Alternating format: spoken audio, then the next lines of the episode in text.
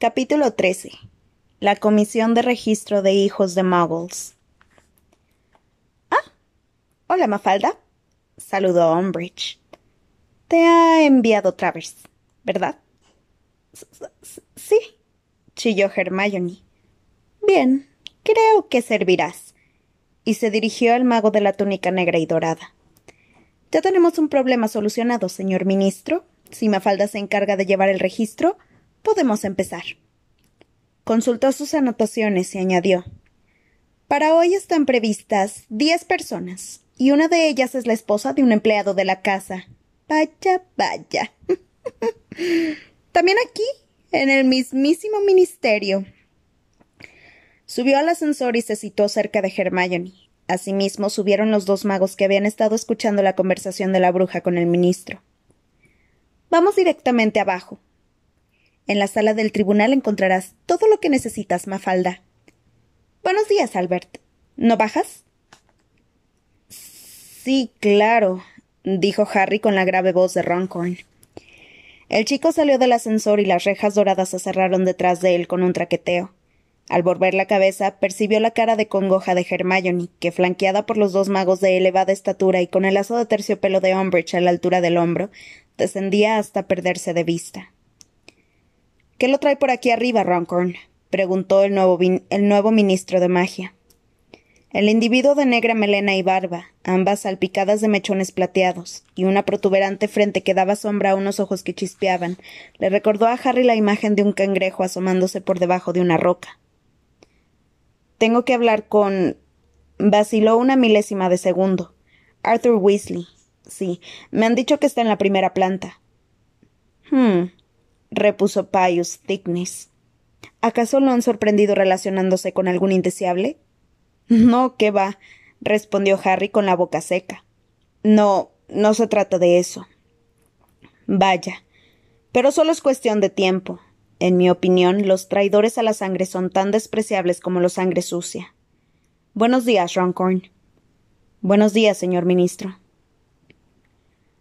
Harry se quedó observando cómo Thickney se alejaba por el pasillo cubierto con una tupida alfombra.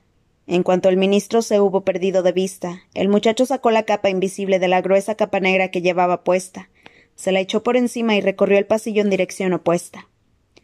Runcorn era tan alto que Harry tuvo que encorvarse para que no se le vieran los pies. Notando una incómoda presión en el estómago, consecuencia del miedo, pasó por delante de sucesivas puertas de reluciente madera. En todas constaba el nombre de su ocupante y la tarea que desempeñaba, y poco a poco se le fueron revelando el poder, la complejidad y la impenetrabilidad del ministerio, a tal punto que el plan que con tanto esmero había tramado con Ron y Hermione a lo largo de cuatro semanas le pareció ridículo e infantil. Habían concentrado sus esfuerzos en organizar la entrada en el edificio sin que los detectaran, pero no consideraron qué harían si, se veían obligados a separarse. Y de golpe y porrazo se encontraban con que Hermione estaba atrapada en un juicio que sin duda se prolongaría varias horas. Ron intentaba hacer una magia que Harry sabía que no dominaba, y por si fuera poco, seguramente la libertad de una mujer dependía del resultado, y él mismo andaba merodeando por la planta superior del ministerio, aunque sabía que su presa acababa de bajar en el ascensor. Se detuvo, se apoyó contra una pared e intentó recapitular. El silencio lo agobiaba, pues no se percibía ni el menor bullicio, no se oían voces ni pasos, y los pasillos, cubiertos con alfombras moradas, estaban tan silenciosos como si aquella zona le hubiera hecho el encantamiento mufleato. El despacho de Umbridge debe de estar aquí arriba, pensó Harry. No parecía probable que la bruja guardara sus joyas en el despacho, pero por otra parte, sería una, una estupidez no registrarlo para asegurarse de ello. Por tanto, Harry echó a andar de nuevo por el pasillo. Solo se cruzó con un mago ceñudo que le murmuraba instrucciones a una pluma que flotando delante de él garabateaba en un rollo de pergamino. El muchacho dobló una esquina y se fijó en los nombres inscritos en las puertas. Hacia la mitad del pasillo que acababa de enfilar, desembocó en una amplia zona donde una docena de brujas y magos, sentados en hileras, ocupaban pequeños pupitres similares a los utilizados en las escuelas, aunque más lustrosos y sin grafitos. Se detuvo a observarlos, cautivado por lo que veía. Los doce personajes agitaban y sacudían las varitas mágicas a la vez, y unas cuartillas de papel rosa volaban en todas direcciones como pequeñas cometas. Pasados unos segundos comprendió que los movimientos mantenían un ritmo, puesto que los papeles describían la misma trayectoria. Y poco después se dio cuenta de que aquellos empleados estaban componiendo panfletos. Las cuartillas eran páginas que, una vez unidas, dobladas y colocadas en su sitio mediante magia, formaban pulcros montoncitos al lado de cada mago y cada bruja. Se acercó con sigilo, aunque todos estaban tan concentrados en su trabajo que dudó que repararan en el sonido de sus pasos sobre la alfombra, y tomó un panfleto que acabado del montón que tenía a su lado una joven bruja. Oculto por la capa invisible lo examinó. La portada de color rosa tenía un título en letras doradas. Los sangre sucia y los peligros que representan para la pacífica comunidad de los sangre limpia. Bajo ese título habían dibujado una rosa roja, con una cara sonriente en medio de los pétalos, y un hierbajo verde provisto de colmillos y mirada agresiva que la estrangulaba. En el panfleto no figuraba el nombre del autor, pero mientras lo examinaba, Harry volvió a sentir un cosquilleo en las cicatrices del dorso de la mano derecha. Entonces la joven bruja, sin dejar de agitar y hacer girar su varita mágica, confirmó sus sospechas al comentar ¿Alguien sabe si esa arpía piensa pasarse todo el día interrogando a esos sangre sucia? Ten cuidado, le advirtió el mago sentado junto a ella, mirando alrededor con nerviosismo. Una de las hojas que manejaba se le escapó de las manos y cayó al suelo. ¿Por qué? ¿Ahora también tiene oídos mágicos además del ojo? Y diciendo esto, la bruja miró hacia, la reluciente puerta de caoba que había frente a la zona ocupada por los encargados de los panfletos. Harry dirigió la vista también hacia allí, y la rabia se irguió en su interior como una serpiente. En el sitio donde de haberse tratado de una puerta de muggles habría habido una mirilla, destacaba un gran ojo redondo, de iris azul intenso, incrustado en la madera. Un ojo que le habría resultado asombrosamente familiar a cualquiera que hubiera conocido a Alastor Modi. Durante una fracción de segundo Harry olvidó dónde estaba, qué hacía allí, y hasta que era invisible, y fue derecho a examinar aquel ojo, que inmóvil miraba sin ver hacia arriba. La placa de la puerta rezaba Dolores Umbridge, subsecretaria del ministro. Debajo de esa placa otra un poco más reluciente ponía Jefa de la Comisión de Registro de Hijos Muggles. Harry volvió a echar una ojeada a los empleados y se dijo que pese a lo concentrados que estaban en su trabajo, no podía confiar en que no notaran nada si la puerta del despacho vacío que tenían delante se abría por sí sola. Así pues, extrajo de un bolsillo un extraño objeto, provisto de piernecitas que se agitaban y un cuerpo en forma de perilla de goma. Se agachó, oculto todavía por la capa invisible, y colocó el detonador trampa en el suelo. El artilugio echó a corretear de inmediato entre las piernas de las brujas y los magos, y Harry esperó con una mano sobre la manija de la puerta. Al momento se produjo una fuerte explosión, y de un rincón comenzó a salir una gran cantidad de humo negro y acre. La joven bruja de la primera fila soltó un chillido. Volaron páginas rosa por todas partes y todos se pusieron en pie de un brinco mirando alrededor para averiguar qué había provocado semejante conmoción. Harry accionó la manija, entró en el despacho de Umbridge y cerró la puerta tras él. Tuvo la sensación de haber retrocedido en el tiempo, porque la habitación era idéntica al despacho que la bruja tenía en Hogwarts. Había tapetes de encaje, pañitos de adorno y flores secas en todos los muebles, unos gatitos engalanados con lazos de diferentes colores retosaban y jugueteaban con repugnante empalagamiento en los platos decorativos que colgaban en las paredes, y una tela floreada y con volantes cubría el escritorio. El ojo de ojo loco estaba conectado a un aparato telescópico que permitía a Umbridge espiar a los empleados que trabajaban fuera. Harry miró por él y vio que estaban todos de pie alrededor del detonador trampa. Entonces arrancó el telescopio de la puerta dejando un agujero, retiró el globo ocular mágico y se lo metió en el bolsillo. Después volvió a contemplar el interior de la habitación, levantó su varita y murmuró Aquí o guardapelo. No ocurrió nada, pero Harry tampoco había abrigado demasiadas esperanzas. Sin duda, Umbridge sabía mucho de encantamientos y hechizos protectores. A continuación se dedicó a revisar a toda prisa el escritorio y abrió los cajones. Encontró plumas, libretas y celo mágico, algunos clips embrujados que trataron de huir serpenteando del cajón y tuvo que devolverlos a su sitio. Una cajita forrada de encaje muy recargada, llena de lazos y, pasadores para el cabello, pero ni rastro del guardapelo. Detrás del escritorio había un archivador, y el chico se puso a registrarlo. Estaba lleno de carpetas, todas marcadas con una etiqueta en la que figuraba un nombre, igual que los archivadores que tenía Filch en Hogwarts. Cuando llegó al cajón inferior descubrió algo que lo distrajo de su búsqueda. Una carpeta con el nombre del señor Weasley. La abrió y leyó. Arthur Weasley. Estatus de sangre, sangre limpia, pero con inaceptables tendencias pro-muggles. Miembro de la Orden del Fénix. Familia. Esposa, sangre limpia, siete hijos, los dos menores alumnos de Hogwarts. NB, el menor de sus hijos varones está actualmente en su casa gravemente enfermo. Los inspectores del ministerio lo han comprobado. Estatus de seguridad. Vigilado. Se controlan todos sus movimientos. Hay muchas probabilidades de que el indeseable número uno establezca contacto con él. Ha pasado temporadas con la familia Weasley en otras ocasiones. El indeseable número uno, murmuró Harry mientras dejaba la carpeta en su sitio y cerraba el cajón. Creía saber de quién se trataba, y en efecto, cuando se enderezó y echó un vistazo al despacho por si se le ocurría otro sitio en que pudiera estar guardado el guardapelo, vio una gran fotografía suya en la pared, con una inscripción estampada en el pecho. Indeseable número uno. Adherida al póster había una pequeña nota rosa, en, en una de cuyas esquinas habían dibujado un gatito. Harry se acercó para leerla y vio que Umbridge había escrito en ella pendiente de castigo. Más furioso que nunca metió la mano en los jarrones y cestitos de flores secas, pero no le sorprendió comprobar que el guardapelo tampoco estaba allí. Paseó la mirada por el despacho por última vez, y de repente le dio un vuelco el corazón. Dumbledore lo miraba fijamente desde un pequeño espejo rectangular apoyado en una estantería al lado del escritorio. Cruzó la habitación a la carrera y tomó el espejito, pero nada más tocarlo comprendió que no era tal, sino que Dumbledore sonreía con aire nostálgico desde la tapa de papel satinado de un libro.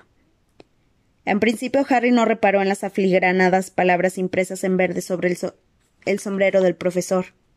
Vida y mentiras de Albus Dumbledore, ni en las restantes palabras algo más pequeñas que se leían sobre su pecho.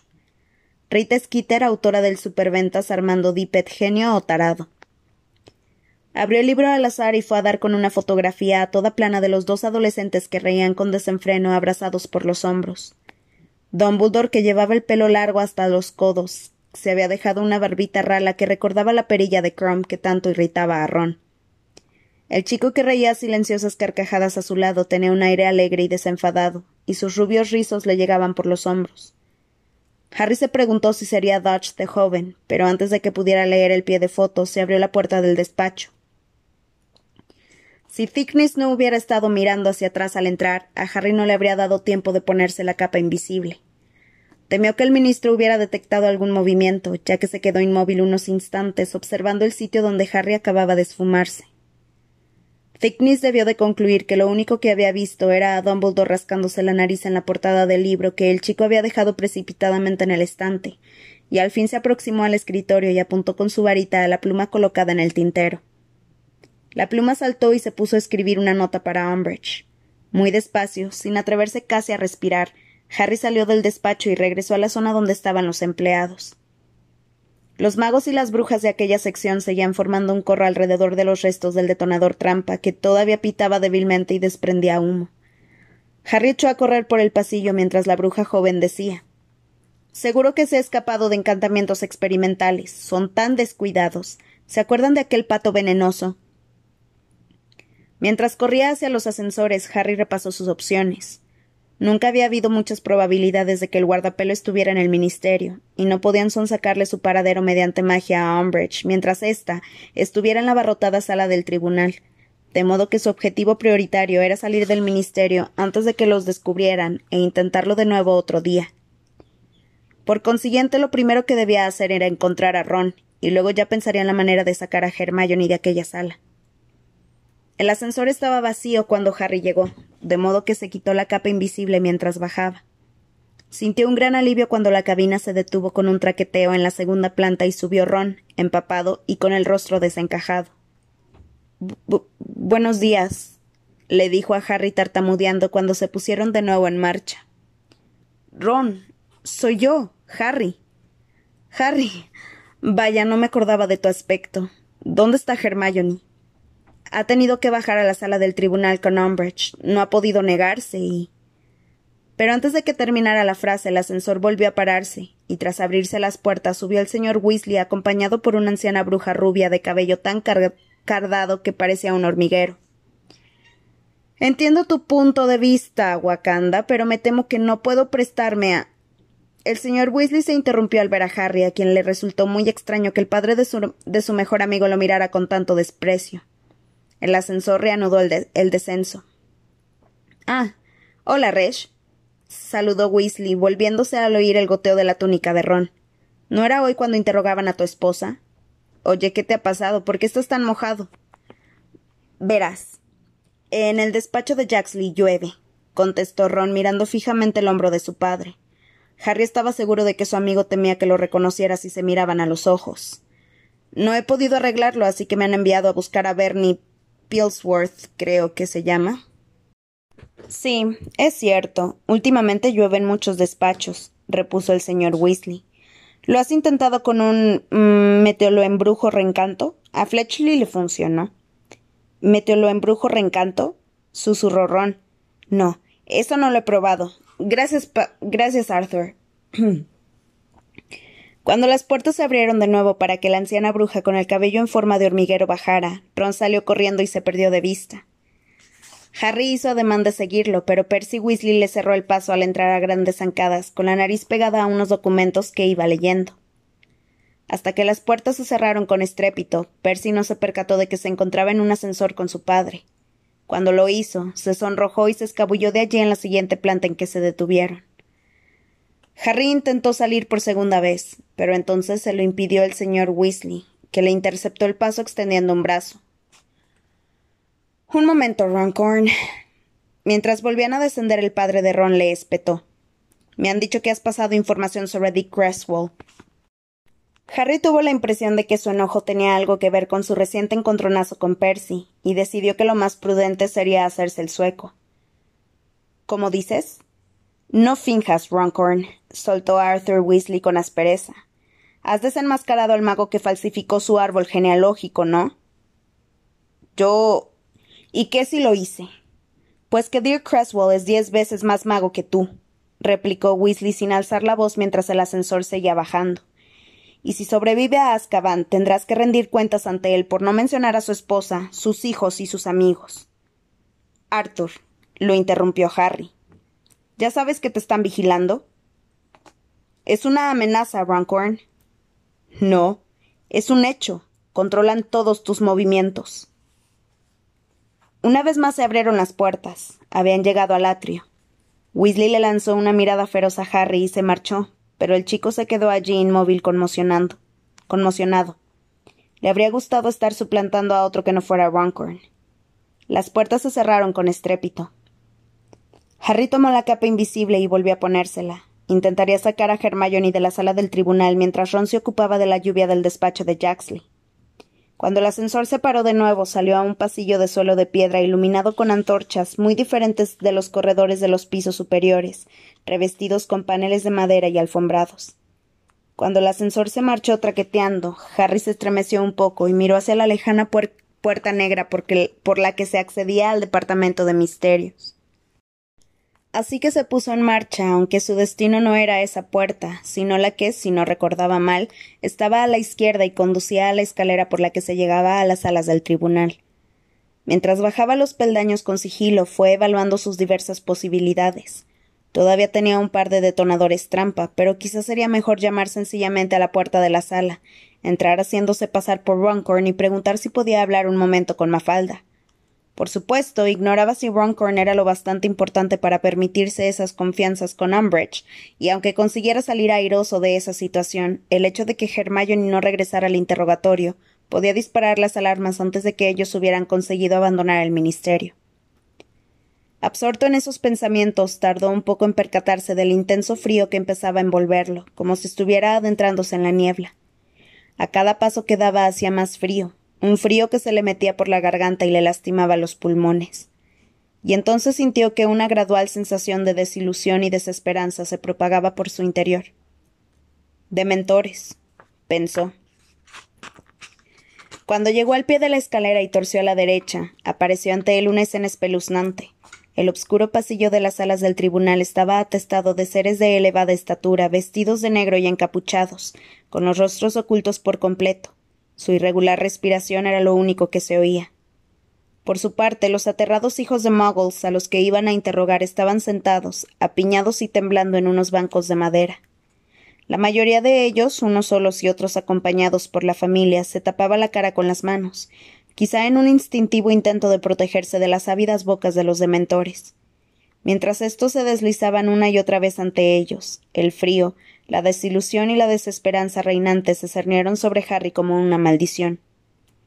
Combátela, se dijo aunque sabía que no podía hacer aparecer un patronus allí mismo sin delatarse al momento. Siguió adelante, pues tan silenciosamente como pudo. A cada paso que daba, un extraño embotamiento se iba apoderando de su mente, pero se esforzó en pensar que Hermione y Ron lo necesitaban. Caminar entre aquellos seres era aterrador.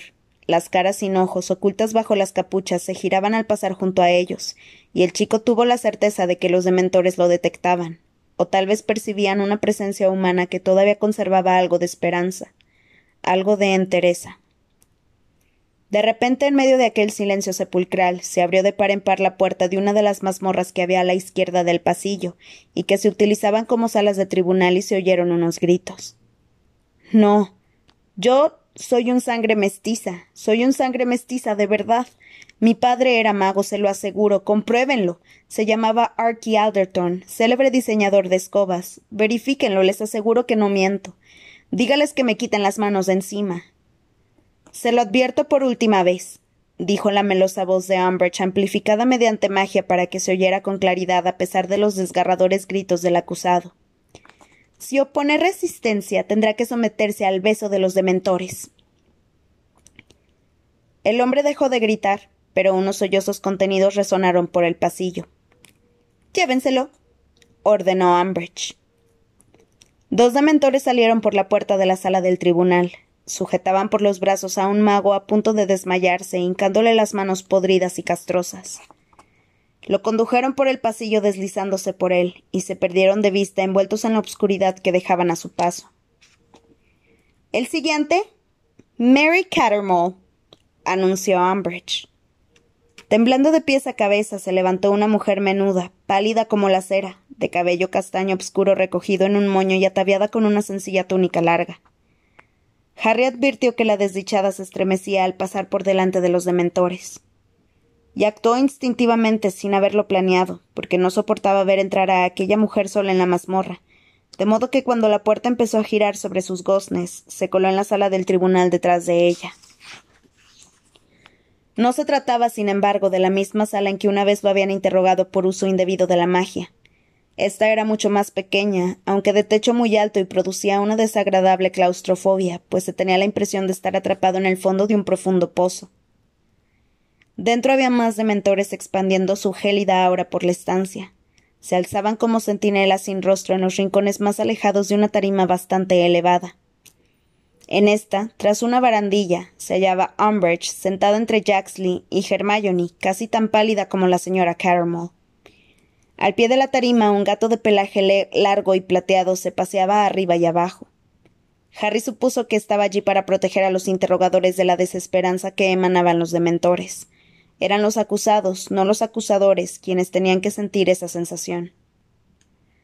Siéntese, ordenó Umbridge con su meliflua y sedosa voz. La señora Cattermole fue tambaleándose hasta el único asiento que había en medio de la sala bajo la tarima.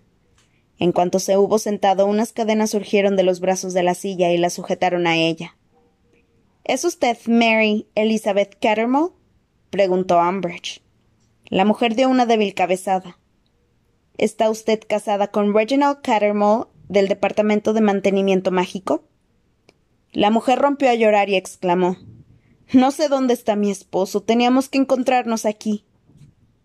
Umbridge hizo caso omiso y continuó preguntando. ¿Es usted la madre de Macy, Ellie y Alfred Cattermole? Los sollozos de la mujer eran cada vez más angustiados. Están asustados. Temen que no vuelva a casa. Ahórrese esos detalles, le espetó Jaxley. Los vástagos de los sangre sucia no nos inspiran simpatía. Los lamentos de la pobre mujer enmascararon los pasos de Harry, que avanzó con cautela hacia los escalones de la tarima. Nada más dejar atrás la línea por la que patrullaba el patronus en forma de gato, apreció el cambio de temperatura. Allí se estaba cómodo y caliente. Seguro que el patronus era de Umbridge y resplandecía tanto porque la bruja se sentía muy feliz allí, en su elemento, ejerciendo las retorcidas leyes que ella misma había ayudado a redactar. Poco a poco y con mucha cautela, Harry avanzó por la tarima por detrás de Umbridge, Jaxley y Hermione y se sentó detrás de su amiga. No quería asustarla y que diera un respingo. Pensó en hacerles un encantamiento mufliato a los otros dos, pero aunque pronunciara el conjuro en voz muy baja alarmaría a Hermione. Entonces Umbridge se, dirigió una vez más a la señora Cattermole y el chico aprovechó la oportunidad. Estoy aquí, le susurró a Hermione al oído. Como suponía, ésta dio tal respingo que casi derramó la tinta que tenía que, tenía que servirle para registrar el interrogatorio, pero Umbridge y Jaxley, concentrados en la señora Cattermole, no lo notaron. Esta mañana cuando ha llegado usted al ministerio, iba diciendo Umbridge, le han confiscado una varita mágica de veintidós centímetros cerezo y núcleo central de pelo de unicornio. ¿Reconoce usted esa varita? Mary Cattermole asintió con la cabeza y se enjugó las lágrimas con la manga. ¿Sería tan amable de decirnos a qué bruja o mago le robó esa varita? ¿Robar? balbuceó la mujer entre gemidos. No se la robé a nadie. La, la compré cuando tenía once años. Esa varita me. me eligió. Y rompió a llorar con más ímpetu que antes. Umbridge emitió una débil e infantil risita, y a Harry le dieron ganas de abalanzarse sobre ella. A continuación la arpía se inclinó sobre la barandilla para observar mejor a su víctima, y entonces un objeto dorado que le colgaba del cuello osciló y quedó suspendido en el aire. El guardapelo. Al verlo, Hermione soltó un gritito, aunque a Umbridge y Jaxley, que seguían mirando fijamente a su presa, también les pasó inadvertido. Me parece que se equivoca, señora Cattermole, dijo Umbridge. Las varitas mágicas solo eligen a los magos y las brujas. Y usted no es bruja. Tengo aquí sus respuestas al cuestionario que le enviaron.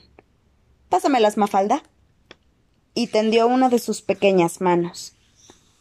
Su parecido con un sapo era tan marcado que en ese momento a Harry le sorprendió no ver unas membranas entre sus regordetes dedos. Aunque a Hermione le temblaban las manos, se puso a revolver una montaña de documentos que se mantenían en equilibrio en la silla de al lado y finalmente sacó un fajo de pergaminos con el nombre de la señora Cattermole. ¡Qué. qué bonito, Dolores! observó la chica señalando el colgante que relucía entre los volantes de la blusa de Umbridge. ¿Qué dices? repuso Umbridge con brusquedad y agachó la cabeza. Ah, sí. Es una antigua joya familiar, añadió dando unos golpecitos al guardapelo que reposaba sobre su voluminoso pecho. La S es de Selwyn. Es que estoy emparentada con ellos. De hecho, son pocas las familias de sangre limpia con las que no tengo parentesco. Es una lástima. Y fue subiendo el tono mientras hojeaba el cuestionario de Mary Cattermole. Que no pueda decirse lo mismo de usted. Profesión de los padres, verduleros. Jaxley rió burlonamente. Delante de la tarima, el gato de pelaje sedoso y plateado continuaba yendo de un lado a otro, y los dementores montaban guardia en los rincones. La mentira de Umbridge provocó que la sangre entrara a chorro en el cerebro de Harry y destruyera por completo su sentido de la precaución. Era indignante que aquella mujer utilizara el guardapelo que había conseguido sobornando a un ladronzuelo para reforzar su presunta pureza de sangre. El muchacho enarboló la varita sin molestarse siquiera en seguir escondido bajo la capa invisible, y exclamó Desmayus. Hubo un destello de luz roja y Umbridge se encorvó y dio con la frente en el borde de la barandilla. El cuestionario de la señora Cattermole resbaló de su regazo y cayó al suelo, y el gato se esfumó sin dejar rastro. De inmediato, un aire gélido los golpeó como una ráfaga de viento. Jaxley, mirando desconcertado, trató de discernir qué había originado aquel trastorno, y entonces vio la mano de Harry empuñando la varita. También él intentó sacar su varita, pero ya era tarde. Desmayos. El mago resbaló de la silla y quedó hecho un ovillo en el suelo. Harry. Mira, Hermione, si creías que iba a quedarme aquí sentado y dejar que esa mujer se las diera de. Harry, la señora Cattermole. El muchacho giró en redondo desprendiéndose de la capa invisible. Los dementores de los rincones se deslizaban hacia la mujer encadenada a la silla. Ya fuera porque el patronus había desaparecido o porque habían advertido que sus amos no controlaban la situación, actuaban por su cuenta sin contenerse. Mary Cattermole dio un grito de terror cuando una mano viscosa y cubierta de postillas la sujetó por la barbilla y le echó la cabeza hacia atrás. Especto patronum. El ciervo plateado surgió de la varita de Harry y se abalanzó sobre los dementores, que retrocedieron rápidamente hacia la oscuridad. El ciervo trotaba de una punta a otra de la mazmorra, y su luz, más poderosa y más cálida que la del gato, iluminó la estancia por completo. Agárralo, Rocrux, le indicó Harry a Hermione. Luego bajó los escalones presuroso, se guardó la capa invisible en la bolsa y se acercó a la señora Cattermole. ¿Usted? susurró la mujer mirándolo a los ojos. Pero. Pero si Resh dijo que fue usted quien le sugirió que me interrogaran. ¿Ah, sí? masculló Harry mientras tiraba de las cadenas que le sujetaban los brazos de la silla. Bueno, pues cambié de opinión. Difindo. No pasó nada. Hermione, ¿qué hago para soltar estas cadenas? Espera, estoy haciendo algo aquí arriba. Estamos rodeados de dementores, Hermione. Ya lo sé, Harry, pero si Umbridge despierta y ve que le falta el guardapelo, tengo que duplicarlo. Geminio. Ya está. Esto le engañará. Bajó corriendo los escalones. A ver, relajo. Las cadenas tintinearon y se introdujeron en los brazos de la silla. La señora Cattermole, más asustada que nunca, susurró. No estoy entendiendo nada de lo que está pasando. Vamos a sacarla de aquí, dijo Harry ayudándola a levantarse. Vaya a su casa, tome a sus hijos y márchese. Si es necesario, salgan del país, disfrácense y huyan. Ya ha visto cómo funciona esto. Aquí nunca tendrá un juicio justo. Harry, murmuró Hermione, ¿cómo vamos a salir de aquí con todos estos dementores que hay detrás de la puerta? Con nuestros patronos, contestó apuntando al suyo con la varita. El ciervo dejó de trotar y al paso desprendiendo todavía un intenso resplandor se dirigió hacia la puerta. Necesitamos reunir todos los que podamos. Haz aparecer el tuyo, Hermione. Expecto patrono, invocó Hermione, pero no lo logró. Es el único hechizo que se le resiste, le explicó Harry a la señora Cattermole, que no salía de su asombro. Vaya, mala suerte, la verdad. Ánimo, Hermione. Expecto patrono. Una nutria plateada salió de la varita de la chica y, y flotando con elegancia como si nadara en el aire fue a reunirse con el ciervo.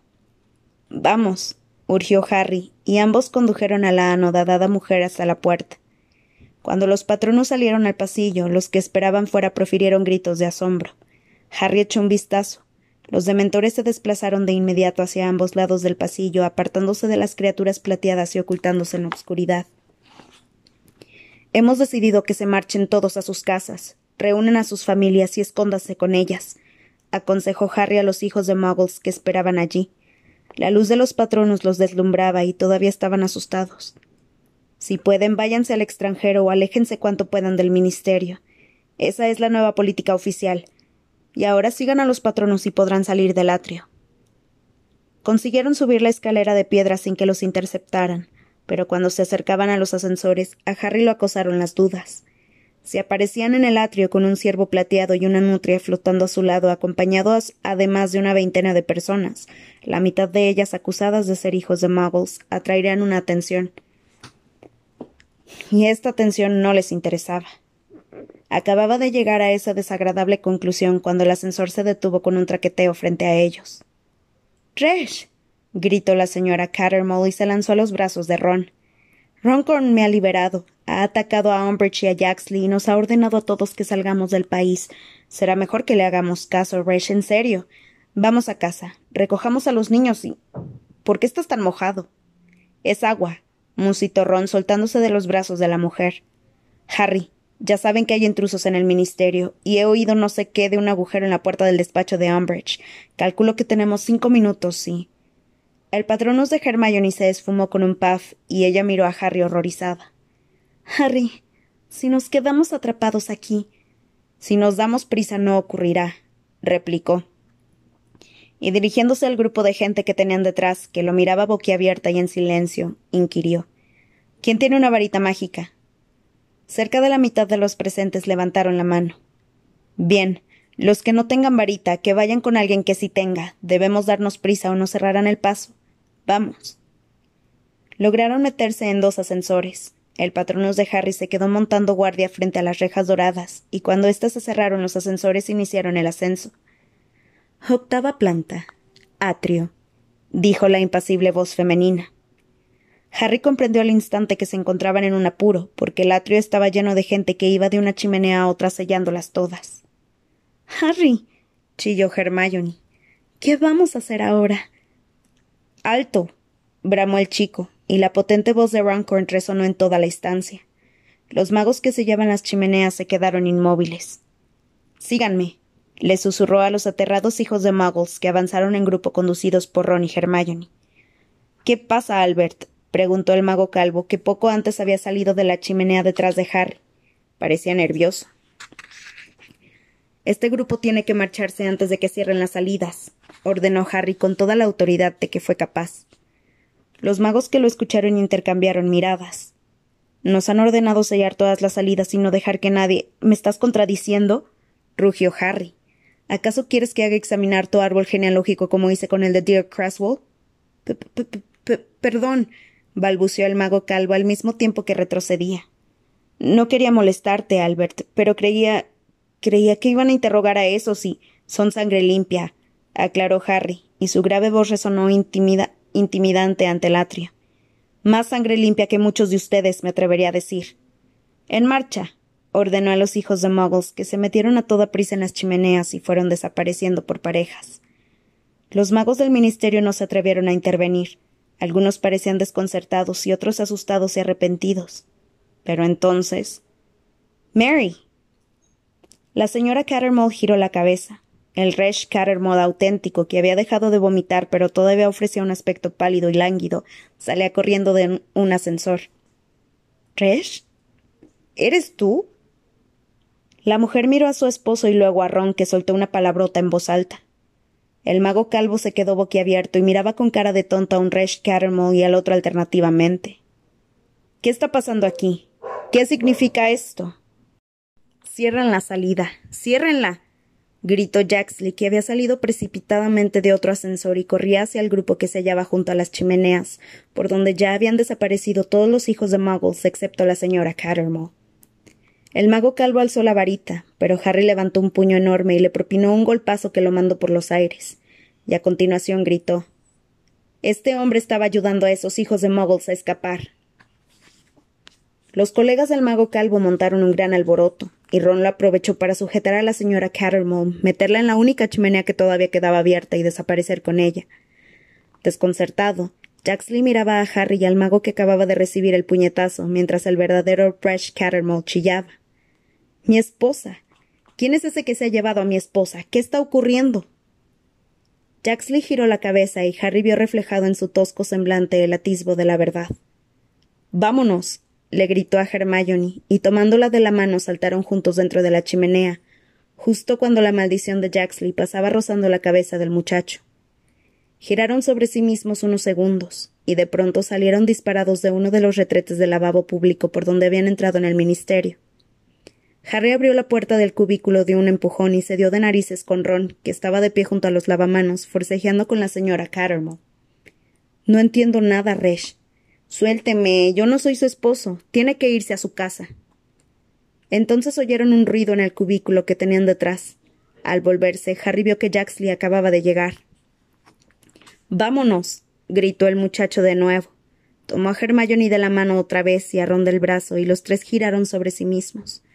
Los envolvió la obscuridad y notaron como si unas vendas les comprimieran el cuerpo. Pero pasaba algo raro. Harry tuvo la impresión de que Hermione iba a soltarse. Creyó que se asfixiaba porque no podía respirar ni ver, y lo único sólido que percibía era el brazo de Ron y los dedos de Hermione, los cuales se iban resbalando poco a poco de su mano.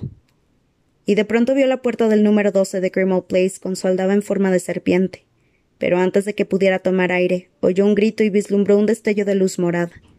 Entonces la mano de Hermione se sujetó a la suya con una fuerza inusual, inusual, y todo volvió a quedar obscuras.